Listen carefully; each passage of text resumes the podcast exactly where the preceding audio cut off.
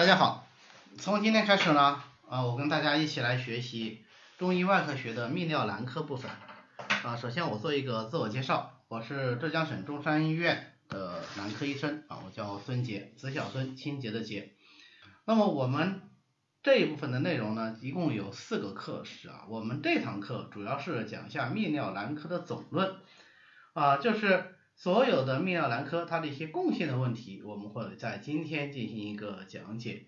首先啊，我们来复习一下，就是泌尿男科或者说泌尿男性生殖系统，它包含有哪些器官？顾名思义，那就是包括泌尿系统和男性生殖系统的器官，对吧？那这个当然都是西医的概念啊。从西医角度上讲啊，现代医学的解剖学概念，泌尿系统包括肾、输尿管、膀胱还有尿道。男性生殖系统呢，它主要是包括性腺、附属性腺和男性的这个性器官。性腺睾丸啊，在男性来说就是睾丸，女性就是卵巢，对吧？那我们是讲男性生殖系统，所以就是睾丸。附属性腺包括附睾，当然附睾同时它也是一个传送机构，前列腺、精囊腺、尿道球腺啊等等，就这样的一些腺体。那么附属的一些男性器官或者说男性的性器官就包括。阴囊啊，阴茎啊，呃呃输精管呐，呃尿道啊等等。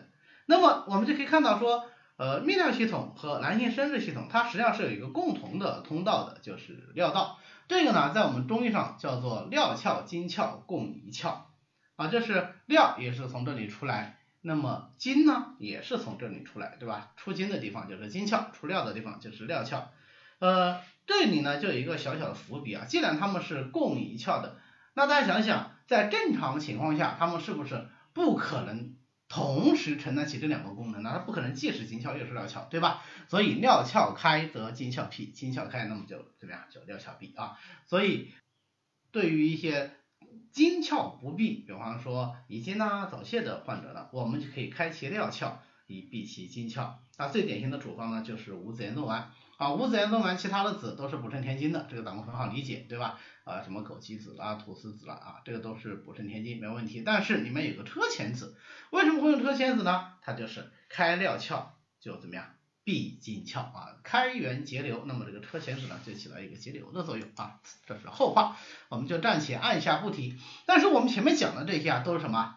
对，都是一些西医的解剖学概念，这个对于我们中医外科学来说意义大不大呢？啊，有一定的意义，但是意义不大。对我们中医外科学来说呢，我们其实更关注的是它的中医意义，或者说这些解剖结构它的相对应的中医概念是什么。当然，我宁愿用另外一种说法，就是我们中医是怎么看待男性和泌尿的这些功能和器官的。首先，肾啊，肾 kidney 这个解剖肾和我们中医的肾啊这个。五神脏的肾当然不是一个概念啊，这个我们在学中医基础理论的时候，已经是老师反复的强调过了。因为我们在学中医之前啊，所接触到的肾的概念，可能就都是那个肾脏啊，那个 kidney 就是街上卖那个猪腰子相对应的啊人腰子。但是呢，呃，学了中医之后，我们就知道我们的肾是与四时相对应的主水藏精主生殖的五神脏的那个肾。啊，那么它具体的功能呢，我就不再强调了，大家应该非常熟悉。待会儿呢，我们也会做一个复习。那么在肾上面纤细的那一些连属组织就被称为肾系。那如果是从解剖上相对应的话，我们首先想到的就是输尿管，对吧？没错啊，所以肾系它包含了输尿管的概念在里头，但是。呃，远远不止输尿管，对吧？呃，什么淋巴管呐、血管呐，总之只要是肾上面系着的，那都是属于肾系啊。但是呃，我们临床上用的最多的，毫无疑问就是输尿管啊。接下来就是膀胱，膀胱这种特别好玩啊，那么中医也叫膀胱，西医也叫膀胱啊。膀胱到底是个什么东西呢？啊，西医的膀胱很简单，就是个解剖结构。中医的膀胱呢，膀胱者。周都之官，津液藏连，气化则能出矣。所以中医的膀胱它是属于六腑之一，主要的功能有两个，一个是藏津液，还有一个是什么？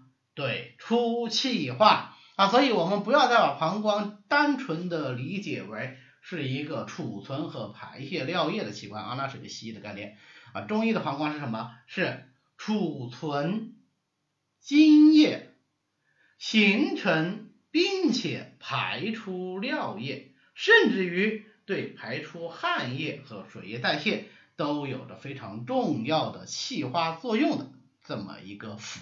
那有人说，呃，是不是六腑里只有膀胱有这个气化的作用呢？因为我们的五脏十二官只有膀胱讲到了。气化才能出炼，那当然不是的。五脏当然是有气化功能的，这个不用说啊，大家非常清楚。六腑呢，其实也各自有气化功能啊。你比方说大肠者，传道之官，变化出炼啊。如果没有气化功能，它怎么去出这个变化呢？对吧？好，这是题外话啊，我们简单的说一下就可以了。啊，接下来概念呢就是肾子啊，这睾丸附睾，那么中医呢称之为肾子。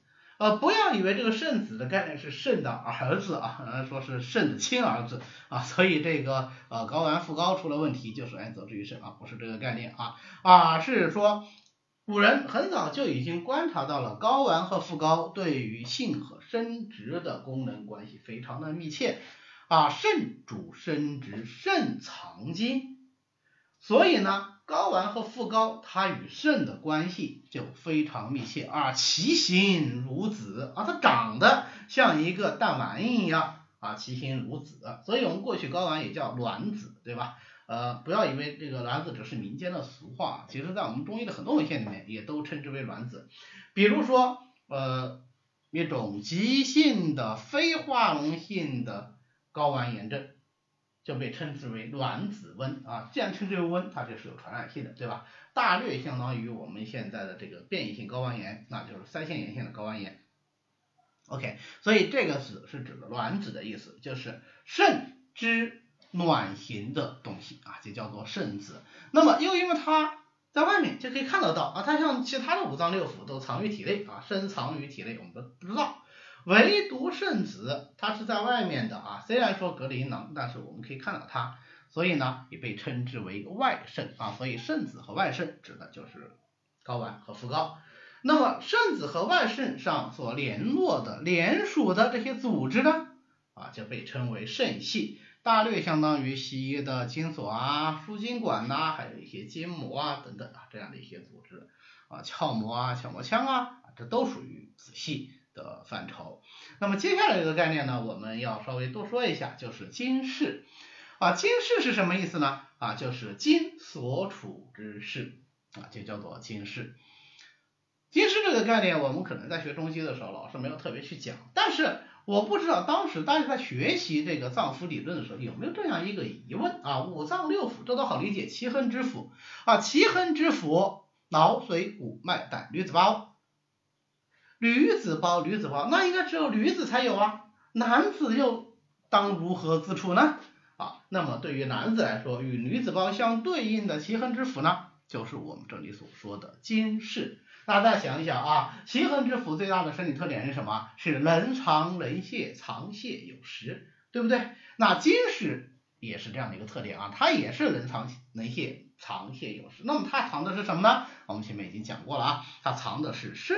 殖之精，这个生殖之精是不是在男子二八之后就有精气泄，阴阳和故能有子，对吧？这个精气溢泄的功能是不是就要求要藏泄有度啊？该泄的时候就要泄，该藏的时候就要藏，这个呢就是精室的功能。我们现在的中西医结合学者呢，一般把精室跟前列腺、精囊腺，嗯，大略等同起来。呃，这是一种比较便捷的临床研究方法，但是从概念上来说，二者当然是有区别的啊。如果大家以后有机会来做一个男科医生呢，你就能够体验到二者之间呃它的这个区别，对于我们临床还是有影响的。但是初学的时候呢，大家只要理解我们中医本身的这个经世的概念就可以了啊，没有必要一定要去跟西医的某个器官相对应。那么接下来这个名词大家猜一下啊，是什么东西？绣球，绣球是什么东西？哈，这完全是一个形象化的说法啊，它就是一个阴囊的古称啊。我们在古代文献很多疾病啊，阴囊的疾病都以绣球名之啊，比方说阴囊湿疹啊这种类型的改变就被称之为绣球风啊。当然，嗯，阴囊这个本身也是我们中医的传统名词啊，这个没什么好解释的。阴茎呢啊，就被称之为玉茎、宗茎啊等等啊。为什么称之为宗茎呢？这主要是前阴为宗金所聚啊。那么后来呃，大家就逐渐简化啊，以宗金来代指阴茎或者说玉茎了。呃，这个概念是非常重要的。重要在什么地方呢？在于宗金也是金，宗就是大的意思，宗金就是大金。所以，既然玉镜以宗金名之，说明这个东西跟哪个脏的关系最密切啊？对，就跟肝的关系最密切，对不对？因为肝合金啊。那么料道呢？我们前面讲金窍、利窍共一窍，对吧？但是料道只是行之于外，它是一个料道口，被称为窍。啊，尿道当然不仅仅只是尿道口，对吧？所以呢，尿道大略相当于金窍、利窍、前阴这些概念啊。呃，需要指出的是，这些概念呢和尿道都只是一个部分重合。什么意思？就是金窍强调的是尿道作为最后津液排出的通道这一功能而言，尿道是作为尿道。尿窍是作为尿道作为一个尿液排出的通道而言啊，它只是强调它的通道的这个概念啊。前阴呢，实际上除了指尿道以外，是不是还包括了阴茎、阴囊，甚至于睾丸、附睾这些组织都在里头啊啊，所以它的概念相对来说是要更宽泛的。但是我们从肾开窍于二阴来讲呢，似乎这个前阴有更多的聚集在尿道上一些。那么具体到尿道口这个位置呢，我们中医称之为马口啊，所以如果尿道口上长了什么东西呢，我们就称为马口什么什么。比方说尿道口上长了一个小肉球啊，西医叫尿道肉腐，啊中医叫什么呢？中医就叫做马口痣，那马口这个地方长了一个痣。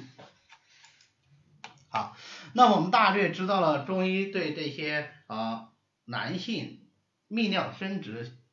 器官的一些认识之后呢，我们再看他们的这个各部分野。什么叫做分野呢？我们可以简单的理解为这个地方归谁管啊？那么地方归谁管，就决定了什么？它如果发生了疾病，是不是也就是相应的主管部门来承担责任呢？对，所以比如说郁禁属肝，所以如果是郁禁之病，我们首先想到的就是哪里啊？对，就是肝。为什么郁禁属肝呢？因为郁禁是宗经呐，肝合经呐。啊，当然，呃，肝经绕阴气啊，所以整个阴气的病本身也都与肝有关系。我前面讲了啊，外阴实际上它也包括了什么？这种所谓的阴气啊，它也包括了呃阴茎、阴囊，甚至于睾丸，对不对？所以我们就可以想见说，呃，那阴囊啊，或者是睾丸周围的这些子细呀，因为子细也是筋嘛，对不对？那是不是也是分野在肝呐？也是肝之分野，对吧？好。那马口呢？马口它的脏腑分野在小肠，为什么在小肠呢？因为小肠能够密清别浊啊，最后形成小便排出体外，所以呢，马口属小肠啊。阴囊我们前面讲了属肝，肾子呢？肾子肾子了，当然是属肾了。但是哦，我们前面已经讲过了，它是不是也是外阴的一部分呢？对，嗯，那么肝经绕阴气，那它也可能跟肝有关系，对不对？这个这个逻辑是不是非常的清楚啊？好，那么你们书上呢只讲到了肾子，它的分野是在肝，因为你们书上讲的这个分野啊，主要是从外科真诠里面来的。但是实际上人参之分野是非常复杂的一个体系，它涉及到脏腑经络的整个呃功能和分布啊，可以说人身上的任何一个地方的分野，它都不是归一脏一腑一经一络所主啊，它一定是一个综合的。但是我们初学的时候呢，掌握它最主要的那部分就可以了。那马对于我们来说啊，对于我们泌尿男科部分来说，哪些是最主要的呢？就是我们这张表上列的啊，也是你们书上写的，就是月经属肝，马口属小肠，阴囊属肝，肾子属肾，子系属肝啊，这个东西我们记熟，对于临床是非常有帮助的啊。为什么呢？它给我们一个非常直接的脏腑定位啊。比方说阴囊的病，你首先想到哪里啊？你想到肝，对不对？肾子的病，你首先想到哪里啊？哎，就想到肾。以此类推啊，这是一个非常直接的思维啊。不过呢，我前面讲了，并不只是有这些脏腑分野啊，这只是最主要的，所以临床上也就必然有特殊之处啊。所以以后看到说，哎，这个肾子属肾，你为什么要责之于脾啊？为什么要责之于肝呢？哎，那是因为它还有其他的这个分野因素在里头。那我们整个泌尿男科疾病的基本病机是什么呢？啊，归结到一句。非常老套的话，叫做五脏六腑皆能令人泌尿生殖系疾病，非独肾也。啊，为什么单独提一个非独肾也呢？那是因为我们的泌尿生殖疾病，或者说泌尿男性生殖疾病，主要还是与谁相关呢？主要还是与肾相关。这个也很好理解啊。泌尿系统主要是干什么的？产生、储存、排泄尿液的，对不对？肾主水啊。肾与膀胱相表里啊，膀胱者周都之官，津液藏连，气化则能出矣啊。你看小便的整个啊，或者尿液的整个生成、储存、输布，是不是首先与肾以及膀胱功能最为密切呀？那我们中医是以五脏为核心的啊，所以从五脏的角度上讲，是不是首先就主于肾呢？那从男性的生殖系统角度上讲呢，当然也是与肾的关系最为密切呀。啊，为什么呢？因为肾藏精，主生殖啊。对吧？因为肾为做强之官，技巧出焉呢，所以性的功能也好，生殖的功能也好啊，尤其是男性的生殖功能也好，首先都与肾的关系最密切啊。所以虽然说泌尿男科疾病不独主于肾，但是呢，亦不离于肾啊。这句话我们概括成现代现代话来说呢啊，也很简单，就是五脏六腑都可能跟。泌尿男性生殖疾病有关系，但是其中又尤其以肾最为重要。好，既然说五脏六腑皆能令人病泌尿男性疾病，那我们就来看一下五脏，回忆一下我们在中医基础理论里面学过的关于五脏的一些知识。首先，心啊，心怎么引起啊？能够引起哪些泌尿男性？的症状呢？泌尿男科疾病的症状呢？啊，首先讲，心为君主之官，神明之虎啊，神明之主，它主君火，对不对？那么君火以明，相火以卫，君火是指挥相火的。现在如果心火不足了，那么相火是不是也因之不足？它也不能够发挥它的作用，对吧？哎，皇上很昏庸，大臣就不能够发挥它的作用，这样呢就会导致性欲减退啊、阳痿啊、早泄啊啊这些性功能的障碍。那如果反过来，心火抗炎呢？心火抗炎而不降，就不能与肾水相交，于是肾水不济，就可以发生什么心肾不交，甚至于浊邪下流，就产生金浊啊、血精呐啊这样的一些个症状。那么心主血和脉藏神。所以呢，哎，如果心的藏神功能异常了，是不是会出现各种性的心理改变呀？啊，严重的性变态，是吧？轻一点的呢，啊，性欲减退、性欲亢进、性欲倒错，啊，这个都是性的问题。那么它又主血，所以如果心火上炎，就容易灼伤脉络。如果灼伤的是下焦肝肾的脉络，阴气的脉络，是不是就可能会导致前阴的各种血症呢？尿血、血淋、血精，是不是都可以出现啦？好，它还开窍于舌，与小肠相表里，小肠与尿道关系密切。我们前面讲马口的分液在小肠，是不是？所以如果心火一热于小肠，就在上而见口迷舌痛，在下而见淋漓涩痛。这就是口迷淋痛两经火导致三主症，对吧？再来看一下肝啊，肝为将军之官，脾气之本，主疏泄，脾气之本就是耐受疲劳的根本。那么，如果我们劳力劳神、防劳太过啊，总之是劳力太过，是不是就一定会伤到脾气之本呢？所以叶先生说，操之谋虑都主伤肝，肝伤以后不能主筋，不能主筋，那么松筋就痿弱不用，发为什么？哎，发为阳痿之症，对吧？啊，所以可以从肝来论治阳痿。同时，肝经绕阴气，如果是肝湿疏泄。啊，尤其是为浊邪所困，比如说湿热呀、浊精呐、败精呐，阻于肝经，那么就有可能引起肝经循行所过啊。对于我们男科来说，就是什么？就是外阴腹股沟、小腹的各种不适，前阴的各种不适啊，所以就会出现子痈啊、狼痈啊、水疝呐、癃闭啦、淋症呐、金浊呀，你看。我们是不是几乎绝大多数的男科疾病都与肝有着密切的关系啊？它还藏血和精藏魂，对不对？那所以如果肝不能够藏血，肝藏血不足则藏血不固，藏血不固则出血，就可能会出现什么？就可能会出现血精，就可能会出现尿血。肝不藏魂就会出现什么？就会出现夜寐不安、躁扰不宁，甚至于怎么样？性欲的改变，这个都可以。啊，那么脾呢？脾为后天之本，主运化为气血生化之源。我们哪个部位，四肢百骸的哪个部位不需要气血的濡养啊？都需要。所以一旦脾虚，不能够运化水谷，气血生成乏源，是不是就可能影响到四肢百骸每一个地方的功能呢？那我们泌尿男性系生殖系统当然也不例外啊，也会受影响。所以呢，如果气血不能够灌注中心啊，气血不足，那怎么灌注中心？不能够灌注中心，中心就不能够因势而起阳痿，对吧？所以《内经》里说，治痿者独取阳痿，呃，独取阳明。当然了，这个痿它指的不仅仅是阳痿，更多的指的是四肢的痿弱不用之症。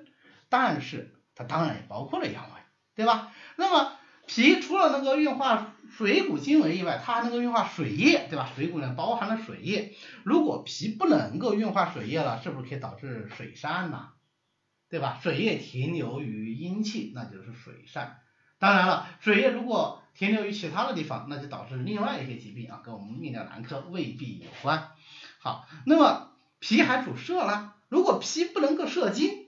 精浊同下，就表现为尿浊啊、白浊啊，甚至于遗精呐、早泄呀、滑精呐都有可能，对吧？如果脾不能够通血呢，啊，那就见证各种出血症。来，大家还记不记得脾主统血啊？这个功能失常啊，脾不摄血引起的出血，主要有什么特点啊？它的出血是在上部多还是在下部多？对，它是由脾虚引起的，所以它是阴症的出血。既然是阴症的出血，那就在阴位多，上为阳，下为阴，所以呢，脾不统血，它的出血主要是下部的出血为多见，而下部的出血不是尿血就是便血，要么崩漏，这跟我们男性没关系，对吧？啊，所以脾不统血就可以见到血精呐、血尿啊等等这样一些症状啊，甚至尿道溢血呀，这都有可能。肺呢？肺主气司呼吸，其功在宣降，为水之上源，还能够超百脉，对吧？所以肺的功能也是非常重要的。那么肺为水之上源，尿道为水之下口，所以上源不利，则下源不通啊，对不对？所以如果肺是宣降，水道不利，就会导致什么？小便解不出来，痈闭或者解不通畅，涩痛淋症。所以我们讲治小便不利、脓闭之症啊，有所谓正治、隔一之治、隔二之治啊。那么这个所谓的隔二之治啊，就是从肺论治。那么肺气虚弱不能治下啊，不能够收涩了啊，还可以出现另外一个极端，那叫什么啊？小便失禁。或者是遗尿啊，所以肺主通调水道，这个在我们呃各种排尿症状之中，它的产生里面是具有非常重要的这个作用的啊。最后我们来讲到肾啊，肾跟泌尿男科疾病的关系那就更加都不用说了，对不对？肾藏精，主生殖，为水之下源，所以呢，各种精的疾病、性的疾病、水的疾病都可能与肾有关系。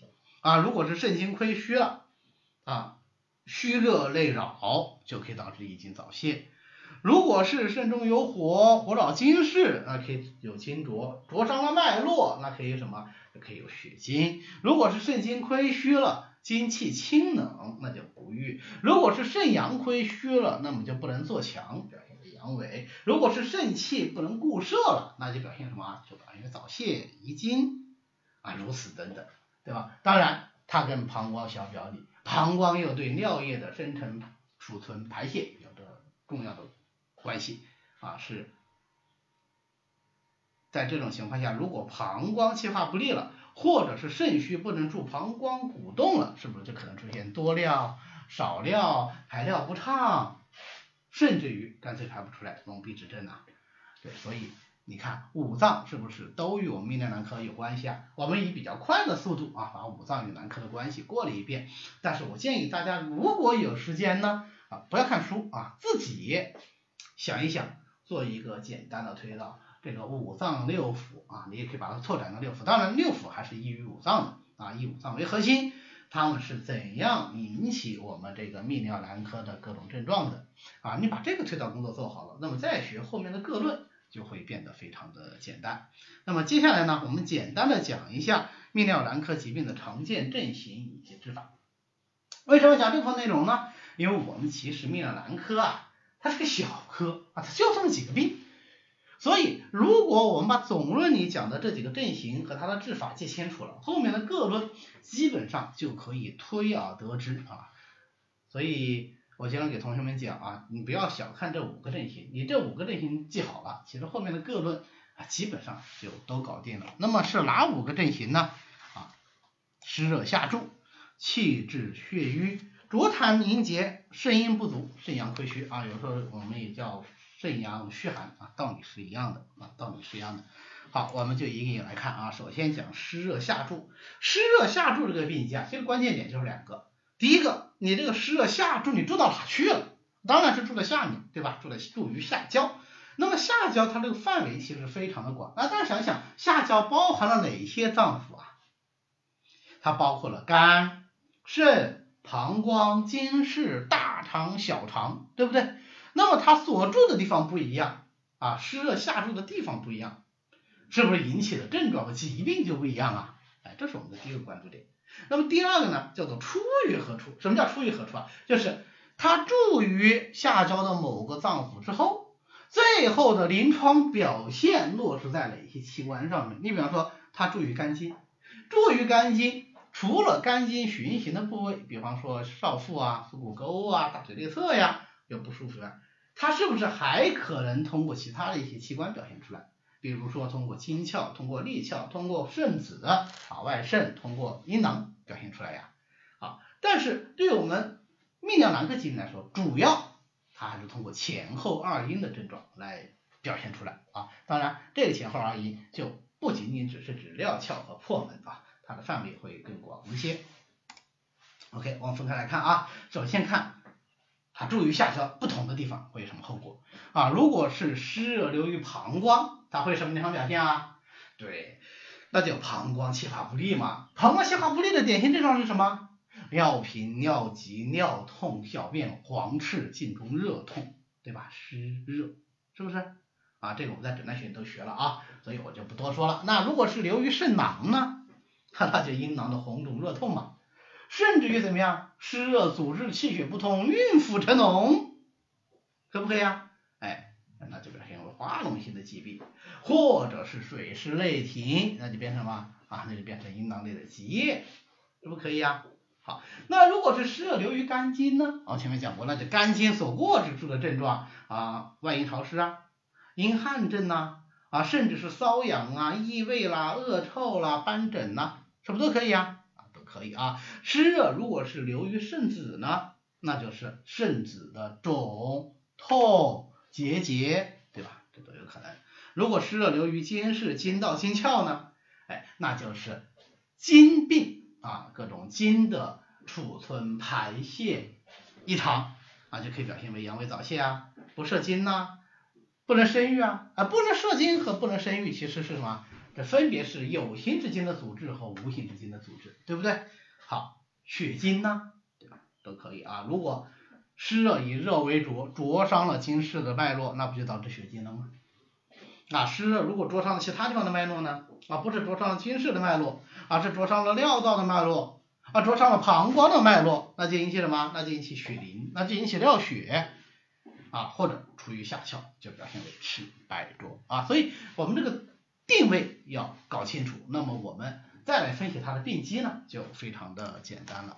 好，怎么去治疗？根据它不同的定位，我们就不同治疗方法，对不对？啊，不要说啊湿热流于下焦，我用一个方法，下焦还有好多地方呢。啊，如果是流于膀胱的，那是膀胱湿热，膀胱湿热正治之法是什么？八正散，对吧？八正车旋运通，扁蓄大黄，治华炎，啊，这是八正散，一共八个药。好。也可以用导湿散啊。严格意义上的导湿散，它不是膀胱湿哦，它什么？它是小肠的湿热，对不对？好，那如果是脾肾湿热呢？陈氏背泻分清也。那如果是肝经湿热呢？啊，症状我们不用讲了吧？前面已经知道了，对不对？那它的治疗就是龙胆泻肝汤啊。在我们整个本科阶段的学习里面，基本上只要是看到肝经湿热，你就说龙胆泻肝汤好了啊。十有九中啊，基本上就是这样。那么第二个症呢，气血的瘀滞。气血瘀滞我们也是两个关键啊。第一个，气血瘀滞于何处？对吧，我们叫停于何处？实际上，你看我们学生哪个地方？不可以气血瘀滞啊，都可以，对不对？啊，停于五脏都能治病，但是对我们男科来说，对我们泌尿科来说，啊，泌尿系统来说，以气血瘀滞于肝肾二经为主啊，就是气血瘀滞于肝肾二经的时候，更容易引起我们泌尿男科的疾病一些。那么气血停滞之后呢，我们要治疗，我们要分析它的病机，我们就必须得关注它到底是气滞为主啦，还是血瘀为主。啊，这个鉴别其实相对来说也还是比较简单的啊，简单在什么地方呢？简单在如果是气滞为主，它会痛，它会什么痛啊？它会胀痛为主，走窜疼痛为主，疼痛的位置不固定，疼痛的程度有波动，往往与情绪相关。如果是以血瘀为主呢？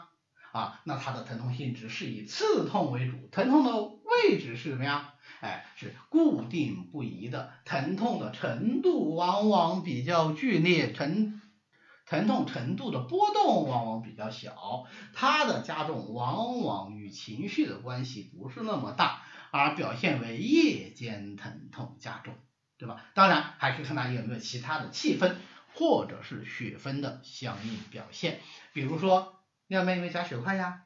有没有赤浊啊？是白浊啊还是赤浊啊？啊，有没有排尿困难呢？有没有闭塞不通啊？有没有射精不通畅啊？啊，这些都可以帮助我们来鉴别到底是气滞还是血瘀啊。尤其如果是从中医的诊法上来讲的话，舌象、脉象是不是也是一个非常重要的判断依据啊？那如果是气滞的，它的脉象特点应该是什么？对，它的脉象特点就应该是弦、滑、急。紧，那如果是血瘀为主的呢？对，那就应该是涩，对吧？沉啊，这样一个特点。还有舌象，那我就不多说了啊，大家应该是非常的熟悉。如何去治疗呢？啊，也分气滞、血瘀啊。气滞为主的用曲贺丸呐、枸杞丸呐都可以。血瘀为主的呢，用带底浪丸呐、啊活血散瘀汤啊。总论里的这些方子，基本上在各论都会有用，所以我建议大家在学习总论的时候呢，啊。你就把这个方子在后面的附录里面查出来啊。虽然这些处方大多数都是我们在方剂学里可能没有学过的啊，大家不是特别熟悉，但是你把它查出来啊，写在书上啊，做个笔记。那么你每次看书的时候，就顺便把这处方的组成看一下，那么自然而然你会有个印象，到时候临床要用了，也就不至于说完全没有感觉啊，就完全记不清楚到底是哪几味药。为什么要强调这一点呢？因为我们现在在本科教学的时候，可能我们考试就考的方剂这个层次为主啊，很少有考呃内外妇儿各科的这个方剂用药的啊，这相对来说这种题目非常的少。但是以后你们上临床也是必须得开药的，你只记住方名等于什么都没记住啊，所以务必要把这个方子抄下来，最好。是能把这个方子自己处方呢分析一下，为什么是这样的一些药啊？你比如说啊，我们随便分析一个，呃，比方说这个活血散瘀汤啊，那么活血散瘀汤是干什么的呀？啊，活下焦之淤血的，对吧？活下焦之淤血，我们想想活血化瘀的组方什么？桃仁承气、桃红承气，呃，这个桃红四物汤，对吧？桃红四物汤，那么我们这里面有没有用啊？有，但是。它没有用生地，没有用红花啊，其他药物都有了，还不够啊，那又加上了大黄、苏木、丹皮、赤芍、枳壳、槟榔、瓜蒌。为什么要用这些药？时间有限，我不做进一步分析啊，大家自己去分析一下。好，我们再看浊痰凝结也是一样啊，凝在哪里？寒热属性是什么？凝在哪里呢？对于我们男科来说，这个浊痰的凝结主要是在三个地方啊，一个是结于前阴，二一个是阻于经窍，三一个是至于利窍。结于前阴，我们可以往往看到局部的结节和肿块，最常见的当然是腹高的慢性肿块，或者是阴茎的结节。那么痰浊结节啊，它的特点是什么？是皮肤的颜色不变化，往往呢也不痛，就算痛也是一点点痛啊，按起来呢啊比较 Q 弹 Q 弹的这种感觉啊，这个是浊痰凝结形成结块的特点。如果是阻于经窍呢，那当然这个津液的溢泄就不通畅。如果是有形之津不能出，那就是不射精；如果是无形之津不能出呢，那就表现为津液质量的下降，少精症啊、弱精症啊等等啊，最后引起不育症。如果是至于利窍呢？啊，至于经窍是津液的排泄不通畅，至于利窍呢，那就是尿液的排泄不通畅，就表现为排尿的淋漓不畅啊，尿线变细呀，甚至是点滴不出，以成脓闭之症啊，这个都有可能啊。如何治疗呢？如何治疗取决于你要看这个浊痰凝结，它是寒为主还是热为主啊？如果是寒痰凝结的，那我们叫温阳啊，温阳化痰散结。羊河汤啊，菊核丸呐，化坚啊，成文呐，这都可以啊。如果是化热了，那实际上就是热痰了，对不对？浊痰化热之症，那我们在化痰散结的同时还要清热。但是请注意哦，病痰饮者当以温药和之。所以这个时候清热能不能清得太厉害呀？啊，就不能清得太厉害，对吧？啊，在清热的同时，还是要以化痰温阳通行为主。那用消和丸啊，大家可以去看一下消和丸这个方子啊，这个方子处得特别的好，它其实清热药非常的少啊，就只有连翘、黄芩、栀子，勉强再加一个天花粉啊，这这四味药，但它通行的力量很强，调节气机的药物很多啊，有让它生提的桔梗姜蚕啊，有使之气机下行的，有治大黄，有瓜蒌啊，这样子气血通行了，那么。津液就能得散，津液得散了，那么痰浊呢，自然就化掉了啊。所以这个方子是非常有意思的。当然，对我们男科来说啊，还有一个经窍痰凝的这么一个可能。如果是经窍痰凝呢，我们叫开窍啊，可以用仓附导痰汤啊，这个你们书上都有。肾阴不足和肾阳不足，这个大家非常熟悉了啊，我就不多说，我就讲一点，那就是。肾阴不足也好，肾阳不足也好，他们的症状或者说临床表现主要就两大类症状，一大类症状就是不能溶养的表现，这个对于肾阴肾阳其实非常类似的啊，无非就是啊阳气酸软呐、头目眩晕呐啊等等这样的一些症状。第二大类症呢是阴阳偏盛的症状啊，阴不足则阳偏盛，视为虚热症啊，所以它有五行反热啦，甚至有热血扰动以后的遗精呐、血精呐这样的一些表现。那如果肾阳不足呢啊，肾阳不足则寒盛。对吧？所以它就会出现什么？说出现心气清冷呐、阳痿啊、早泄啊这样的一些症状啊。判定非常简单。那怎么去治疗呢？啊，肾阴我们非常熟悉，对吧？啊，六味地黄丸为组方。如果说有虚热的呢，加知柏地黄丸。如果虚热比较厉害呢，哎，那我们就用大补阴丸。大补阴丸临床上是非常好用的一个方子啊，我建议大家一定把这个方子记住啊，因为呃药味也不多。那么肾阳虚呢？啊，金匮肾气丸，对吧？啊，再加上通行的力量，那就是济生肾气丸，对吧？呃，纯补无泻的右归丸，这几个方子呢，书上自然列出来了。但是补肾绝对不仅仅是这几个方子啊，大家感兴趣可以再复习一下方剂学啊，结合我们的中医内科学一起来看一下啊。为什么强调补肾呢？我们前面讲了，泌尿男科疾病，五脏六腑皆能病之，但是不离于肾啊。了解肾。的这个治疗呢，对于我们泌尿男科疾病的治疗具有非常重要的意义。好的，那么我们的总论呢就讲到这里。